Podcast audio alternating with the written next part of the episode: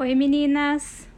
Bom, se eu perguntasse para você que é empreendedora agora, qual é a sua margem de lucro, você saberia me responder? A gente fez uma série super legal sobre a mulher de provérbios no século 21, especificamente no mercado de trabalho. E a gente trouxe para vocês alguns temas sobre a mulher que estuda, né, a estudante, sobre a mulher é, que trabalha no mercado de trabalho em si, que trabalha para alguém, trabalha numa empresa, e a mulher empreendedora. Então a gente abordou temas muito importantes dentro de cada uma dessas caixinhas de, de mulheres, de mulheres é, de, no século XXI, né? Mulheres de provérbios no século XXI, porque eu acho, eu sempre achei que quando a gente lê ali o, o, o é, a mulher de provérbios, a gente acha que é uma mulher muito distante da gente. Ah, foi escrito há anos atrás. Então a gente acha que isso é muito distante da, do nosso, da nossa realidade hoje. Não é. Então a gente trouxe nessa série para vocês o quão pertinho, o quão próximo é da nossa realidade, principalmente no mercado de trabalho. É, na primeira parte da série a gente fala sobre a mulher estudante. O que, que a gente fala nesse artigo? É, a gente trouxe para vocês é, a importância do estudo. Então eu sei que algumas meninas que estão me assistindo aí nesse momento podem estar nesse momento de ah, começo uma faculdade, ou abro um negócio, ou faço X, faço Y, o que, que eu faço nesse próximo passo pós-colegial, né? A menina ali de 17, 18 anos. E a gente também tem esse outro espectro, que seria a, a mulher já mais velha, ou que já casou, já tem filhos, já está em uma outra fase da vida, a não ser é, o início da vida ali, né? No caso, 18, 19 anos, vamos supor assim, no término da, do colegial, que foi mais ou menos quando eu terminei. Terminei com 17 e ingressei ali com 18, 19 na faculdade. Então, eu gosto sempre de falar de algo que eu vivi é, e trazer para vocês algo que eu também tenho passado, né? E na questão da, da mulher estudante, eu acho que é muito importante a gente salientar que hoje em dia é, o estudo ele é primordial. Então, se você está na dúvida, ah, eu estou aqui para te dizer, não tenha. Você precisa estudar. É muito importante você se profissionalizar. Ah, mas Evelyn, eu, poxa, eu quero ter meu negócio, eu não sei muito se eu vou usar. Mas assim, o que, que o estudo te dá? Ele te dá é, escolhas. É isso que eu mais gosto do estudo, porque assim, você pode ter a escolha de você ir para o mercado de trabalho, de você fazer algo é, envolvido, né, envolvendo aquilo, aquilo que você estudou, ou você pode simplesmente ter aquilo ali naquela caixinha de, de possibilidades. Vai, poxa, abri um negócio, não deu certo, mas tenho a minha faculdade, eu posso procurar algo relacionado. Então, assim, das duas, uma. Então, ou você vai seguir uma carreira naquilo que você estudar, ou tenha isso, você precisa, mulher, se profissionalizar. Você precisa ter isso com você para que é, você tenha escolhas, para que você tenha uma escolha, independente do que seja, tá? Pode ser uma faculdade, pode ser um curso, pode ser um curso profissionalizante. Então, assim, não tem limites para o que você pode fazer, né? É, então, é importante que você tenha alguma coisa é, para te validar, digamos assim, porque hoje é muito isso, o estudo ele é muito validativo. Você só consegue ingressar em algumas áreas se você tem no mínimo um estudo. Você vai usar? Muitas vezes não. Tá? Por exemplo, o que eu faço hoje, o que eu aprendi na faculdade, acho que me ajuda, sei lá, 20, 30%. O resto é tudo experiência, mas eu só consegui entrar porque eu tinha uma faculdade. Então, é, em muitos casos na vida você vai precisar dessa validação. Então, essa primeira parte da série você vai ler, você vai entender lá o que a gente explica para vocês, que é realmente importante ter o estudo. Vou falar do segundo caso agora, da mulher estudante. Ah, Evelyn, mas, poxa, eu não sou mais tão nova, é, já tenho meus filhos, eu já não sei. É, eu que tenho vontade de fazer uma faculdade, mas não sei o que fazer, poxa, tem que ir lá, não tem. Gente, a pandemia ela abriu tanta oportunidade para estudar que vocês não têm noção. Hoje a gente tem diversos, diversos tipos de estudo, diversas modalidades. E em diversos cursos também, muitas faculdades, e eles são muito em conta. Se você for procurar, você vai achar hoje uma faculdade, por exemplo, de psicologia, que eu sei que uma pessoa encontrou, uma faculdade de psicologia híbrida, então você tem três cursos, três dias online, dois dias presenciais, por 300 e poucos reais. Então, assim, não é muito, você consegue fazer. É, acredito que consiga, né? Claro que depende da realidade de cada uma, mas entende assim que não é uma faculdade de 2, 3, 4 mil reais. Você consegue achar cursos muito mais em conta também, muito mais em conta até do que os 300 reais. Então, assim, é uma coisa muito factível. Se você não tem o tempo de se deslocar até a faculdade, hoje nem tem mais essa opção, né? Mas é, por enquanto, então, até a gente sair dessa pandemia. Mas se você não tem essa chance, poxa, procura uma faculdade online, um curso online, alguma coisa para você fazer, para você ter. Olha, eu fiz esse curso sobre tal coisa, é muito importante para você. E se você está naquela indecisão, ah, poxa, mas quatro anos, você prefere chegar no final de quatro anos formada ou ainda pensando, poxa, mas quatro anos, entendeu? Então, se você está nessa dúvida, se você está nessa segunda fase de vida, ah, estudo ou não estudo? Estuda. Os quatro anos vão passar, você estando estudando ou não. Então, estude. É, use o seu tempo é, de uma forma valiosa, use o seu tempo de uma forma que vai te agregar valor, porque o estudo ele faz isso com a gente. Você é uma pessoa quando começa e uma pessoa mais valiosa para o mercado de trabalho, né? É, quando você termina. Então, comece. É muito importante ter isso também, tá? O segundo ponto, que é o segundo passo depois que você estuda, né? Que são dois caminhos, aí a gente já abre esse leque no segundo e terceiro passo da série o segundo passo seria a mulher no mercado de trabalho. Como que a gente pode enxergar a mulher de provérbios ali no mercado de trabalho? Eu gosto sempre de dizer que a mulher cristã no mercado de trabalho envolve muito é, você entender que o seu maior colega de trabalho é Deus. A pessoa que tem que estar sentada do seu lado, trabalhando com você, é Deus. Por que, que eu falo isso? Porque no seu trabalho você vai ter muitas oportunidades para ser desonesto. As pessoas vão te pedir para você ser desonesto. Ah, Evelyn, só passa esse número aqui, depois a gente explica, faz o que eu estou pedindo. E isso envolve muito de você manter a sua honestidade, manter a sua lealdade com Deus. Não, eu sou cristã, eu sirvo a Deus e eu não posso fazer isso porque o meu Deus me impede que eu minta. O meu Deus, ele, ele me pede que eu não minta, ele me pede que eu seja honesta. Então, esse primeiro passo nesse, nesse ambiente de mercado de trabalho é muito importante. Você enxergar Deus ali. Porque muitas vezes a gente vai trabalhar e deixa Deus em casa. Mas não, Deus está ali com você no trabalho também. Foi Ele que te deu esse trabalho. É Ele que te abençoa com salário todos os meses para sua manutenção. Então, é, Deus está ali no mercado de trabalho com você também. O segundo ponto muito importante, principalmente para nós mulheres, como vocês sabem, é o vestuário. Quando a gente vai trabalhar, é muito comum você ser a única de saia na empresa. Muito comum as pessoas te olharem meio assim, nossa, que estranho, essa menina é crente, com certeza. Mas assim, eu queria te, é, te dar esse, essa, esse ânimo e te falar que as pessoas notam e, e que o, o, vestuário hoje, sempre foi, mas hoje muito mais, ele é o cartão de visita. E eu trabalhei numa empresa, eu contei essa história no blog também, no, no artigo, se você não leu ainda, dá uma corridinha para ler. É, eu trabalhei numa empresa que, obviamente, eu era única, e quando eu entrei, é, sempre acontece aquele desconforto. Eu falei, não, gosto, é, me adapto assim, tá tudo certo.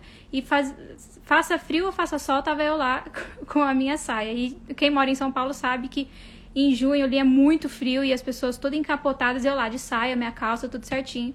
E eu comecei a perceber que as pessoas, que algumas meninas começaram a ir de saia. E aí, num amigo secreto que a gente teve no fim do ano, uma delas falou assim: Nossa, a Evelyn tem uma coleção maravilhosa de saias. E eu percebi que foi mudando, assim, o conceito delas com saia, sabe? Eu vi que elas começaram a comprar mais, elas montavam looks mais com saia, porque, poxa, tinha alguém ali. Então, uma... Um medo que eu tinha acabou trazendo mais pessoas para esse lado, né? É, a Sara perguntou como mostrar Deus agora nesse momento de pandemia no trabalho. Nossa, tem muitas formas, porque assim, uma coisa que eu percebi, pelo menos na minha equipe, eu não sei na equipe de vocês tudo, é que as pessoas elas estão muito cansadas. Então, uma palavra de esperança, uma palavra de, de fé que você fale ali, você não precisa ficar falando o tempo inteiro, mas você vai perceber, você consegue perceber em alguns momentos de, ah, poxa, essa vacina não chega, ah, não sei o quê. Não, mas vai, vai dar tudo certo, se Deus quiser, a gente. É, Deus protege a gente, espero que sua família esteja bem tudo. Então, você consegue com esse as pessoas percebem que você tem uma paz diferente dentro de você então você consegue passar isso para sua equipe também e realmente não tem essa abertura nessa área, porque é, é, as pessoas não vêm daqui para cima, então hoje é todo mundo igual. Mas é, quando você nunca conviveu, é importante que você. O seu comportamento fala muito mais do que a sua roupa, muitas vezes. Você pode se vestir na norma, tudo certinho, e o seu comportamento não testificar disso também. É, mas eu acho que hoje o que mais a gente pode levar, principalmente no mercado de trabalho, é a esperança. Então, é, você consegue ali com um pouquinho de palavras e, e contaminando, passando a esperança ali para sua equipe. Então, se é uma dica, porque aconteceu comigo e as pessoas percebem que é diferente. Então, muitas vezes assim, ah, é, não só a esperança, mas a questão de você sair mais cedo na sexta. Poxa, Evelyn, mas por quê? Por que, que você faz isso? Por que, que sua sexta começa. Por que, que o sábado começa no pôr do sol? Então, é, são pouquinhas coisas que você vai passando a sua fé e vai testificando ali de que Deus está na sua vida, né? Não sei se eu respondi sua pergunta, Sara, mas é mais ou menos isso. É, então, a parte do vestuário é muito importante por, por, ser cartão de visita e por testificar que você serve a Deus ali também. Outro ponto importante é, são os, os colegas de trabalho. Hoje a gente não tem esse perigo, digamos assim, né? É, mas quando é presencial, acontece muito daquele, ah, vamos ali no happy hour, poxa, vamos numa festa da firma, num churrasco. Acontece muito, muito, muito. Então, é, para nós que já somos é, né, mais maduras, tudo, a gente pensa assim, ah, tá tudo bem, vamos lá, eu sou cristã, tenho, tenho minha fé, tô determinada na minha fé, não vai acontecer nada.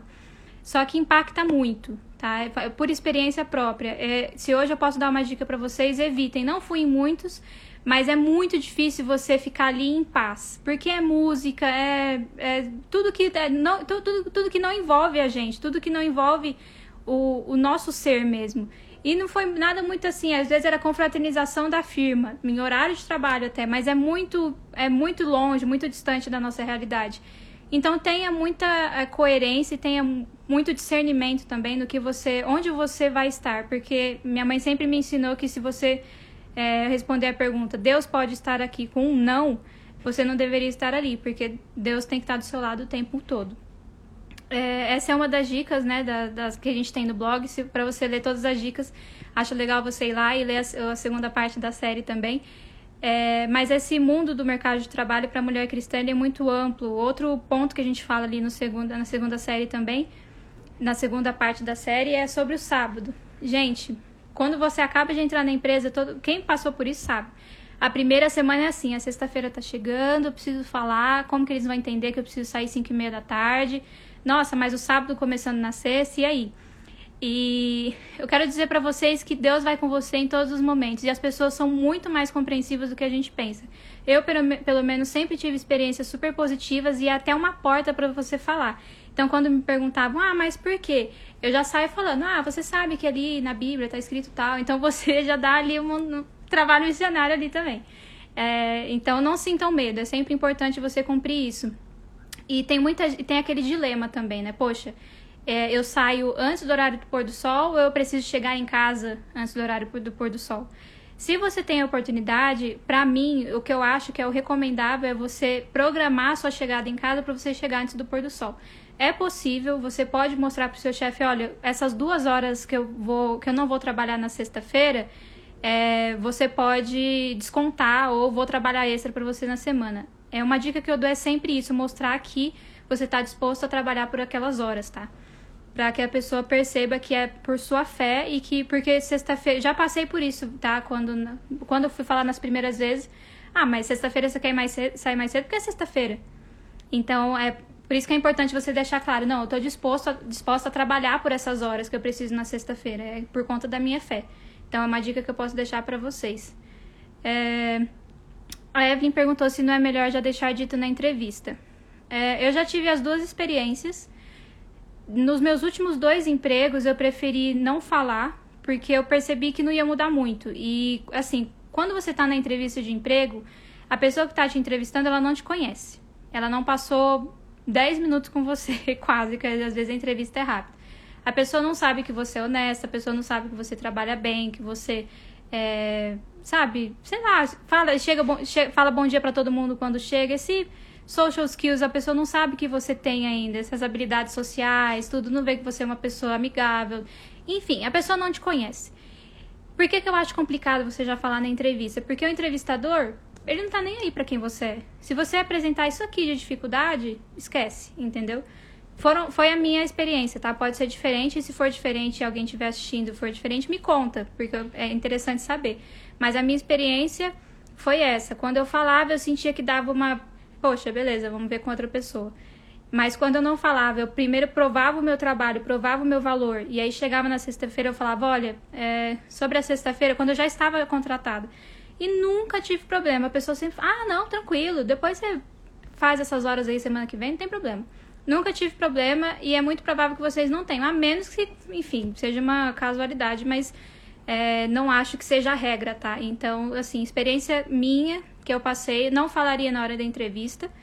É, eu sei que a gente quer ser honesto, eu sei que a gente quer falar tudo de cara, mas é uma coisa que hoje as pessoas super entendem. Então, procure não dar esses empecilhos, porque a pessoa que tá, o entrevistador, ele vai ele vai, é, ah, tem uma dificuldade já vai descartar. Às vezes é também o meu ramo de trabalho, né, que era mais ou menos assim.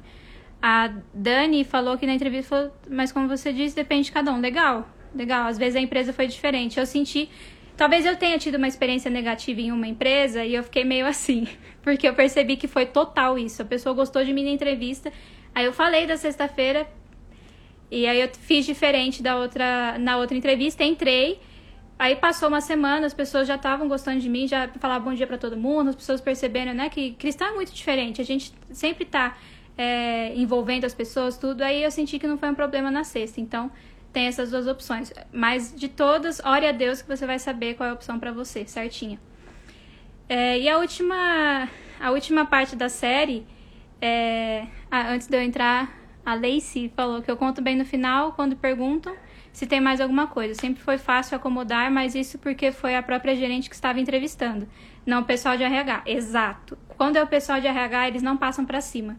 Então tem esse feeling. Assim, é, é a própria gerente, ela não vai ver problema. É, o próprio, é a pessoa que você vai trabalhar com, ele não vai ver problema. Quando é pessoal de RH, eles não te avaliam assim, eles não, nem sabem o que a área precisa, sabe? Eu já senti isso em uma empresa que eu fiz entrevista. Eles nem sabem o que, que a área precisa. Às vezes eu fiz, fazia uma pergunta, mas e com o que, que eu vou trabalhar? Com, ah, não sei, mas tem que saber número. assim. Então, eles nem sabem muito bem o que a área precisa, nem conhecem as necessidades da área. Então, se apresentar um pouquinho ali, eles já vão descartar. Então, talvez saber essa diferença aí, se você está falando com a pessoa com a qual você vai trabalhar ou se é a equipe de RH. Talvez seja a regra aí, juntando o que a Dina falou, o que a Lacey falou e juntando a minha experiência também. Bom, é, sobre essa última parte da, da série, que, é, que foi o que eu comecei falando e eu deixei para o final, é a parte da empreendedora.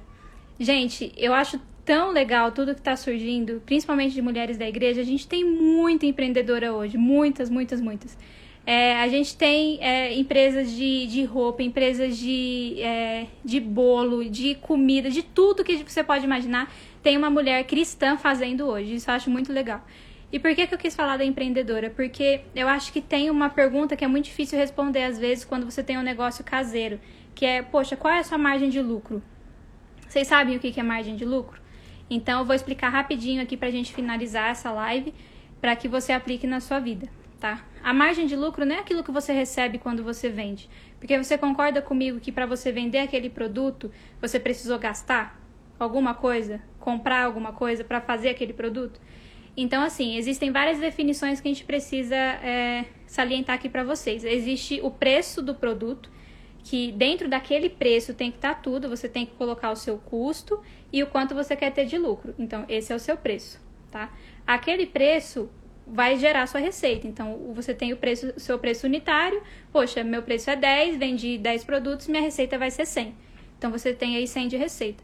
Poxa, mas dentro desse 100 de receita, cada, cada produto que eu vendi por 10, eu gastei 5 para fazer. Então, se você vendeu 10, o seu custo vai ser 50, certo? Vão me acompanhando aí na calculadora. Então, você tem uma receita de 100 e o seu custo foi 50. Qual vai ser o seu lucro? Você não pode ver os 100 reais na sua conta e pensar, poxa, ganhei 100 reais, esse, esse mês ganhei 100 reais. Você tem que voltar lá atrás e pensar, quanto eu gastei para ter isso de receita? Poxa, eu gastei 50. Então, o meu lucro foi 50, certo? Então, o que seria a sua margem de lucro? A sua margem de lucro é isso que você é, investe para você ganhar. Então, a sua margem de lucro, na verdade, é isso de cima. Então, você tem a sua receita, você tem o seu custo e isso aqui é a sua margem de lucro, tá? Então, qual seria a sua margem de lucro nesse caso que a gente falou? A sua margem de lucro seria 50 reais. Então, a cada 100 reais que você vende, a sua margem de lucro é 50, tá? Isso daria uma margem de lucro de 50%. Isso seria a sua margem você, então, respondendo a pergunta hoje, se você tem esse cenário e eu te perguntasse qual é a sua margem de lucro, então a resposta seria 50% de margem de lucro, tá? O que, que eu coloco nesse custo? Você vai colocar é, tudo que você envolve. Poxa, eu precisei ir no Ceasa comprar farinha. Você vai colocar o combustível que você gastou. Vai colocar o preço da farinha. Você pode também, uma coisa que já é mais avançada, colocar um preço nas suas horas. Poxa, eu gastei tantas horas, que isso aí já é a mão de obra, porque você tem é, o, o supply, que a gente chama que seria é, o, o, o, produto mesmo, o, o que você precisa para você produzir o seu produto e você tem a sua mão de obra. Então, você, por exemplo, gastou tanto de farinha, mas você vai só pagar o seu custo? Não. Você vai adicionar alguma coisa para pagar a sua mão de obra. E aí você adiciona a sua margem de lucro. Então, daquilo que vier para você, você é, tem todos esses custos embutidos e você consegue ter um, um negócio lucrativo. A palavra lucrativo, se vocês têm a curiosidade, vão lá no, no, no artigo para vocês encontrarem onde está na Bíblia, mas Deus deixou. É, Desgaste de eletrodoméstico é uma coisa que pode entrar no curso também. É, mas Deus deixou na Bíblia a palavra lucrativo. Gente, Deus é muito sensacional, porque Ele deixou na Bíblia a palavra lucrativo. Então, isso que eu estou falando para vocês está na, no, no texto que fala da mulher de Provérbios. Isso é sensacional, porque Deus não quer só que você tenha o seu negócio, Ele quer que seja lucrativo. Para ser lucrativo, saiba colocar no papel: eu gastei tanto, eu tive tanto, meu lucro é tanto. Por que, que é importante isso? Porque se você sabe que a sua receita vem do preço e você chegou aqui com lucro, se o seu lucro começa a diminuir, o que, que você faz com o preço? Você começa a ajustar também. Então é muito importante você ter esse histórico, você acompanhar o seu negócio para que você possa ajustar o preço com os cenários. Se o seu, se a, o preço da farinha sobe e você mantém o preço, você perdeu o lucro. Então, se o preço da farinha subiu, você tem que aumentar o preço do seu produto para que você mantenha a mesma margem de lucro, tá? Bom, esses são os conceitos rapidinhos para empreendedora. Então, recapitulando, a mulher estudante está com dúvida? Vai estudar. Essa é a resposta sempre. O melhor momento para você começar é hoje e o segundo melhor momento foi ontem. Então, não esqueça dessa frase. O melhor momento é hoje, o segundo melhor momento foi ontem. Quer começar a estudar? Tem várias alternativas: online, presencial, tem é, faculdade pública, faculdade privada. Se você tem dúvida de qual faculdade, como começar, é, mande aqui no The Girl Rights e a gente vai responder para você, tá? E o segundo, mulher no mercado de trabalho, lembre-se, Deus é o seu melhor colega de trabalho, sempre. E a mulher empreendedora, margem de lucro. Qual é a sua margem de lucro? Sempre tenha isso na mente para que você consiga acompanhar o seu negócio melhor. É isso. Gostei muito de estar aqui com vocês nesses minutinhos de live, espero que eu tenha ajudado. Um Beijão para todos vocês, garotas The Girl Rights, que vocês tenham uma excelente semana e qualquer dúvida, você sabe pode contar com a gente. Um abraço.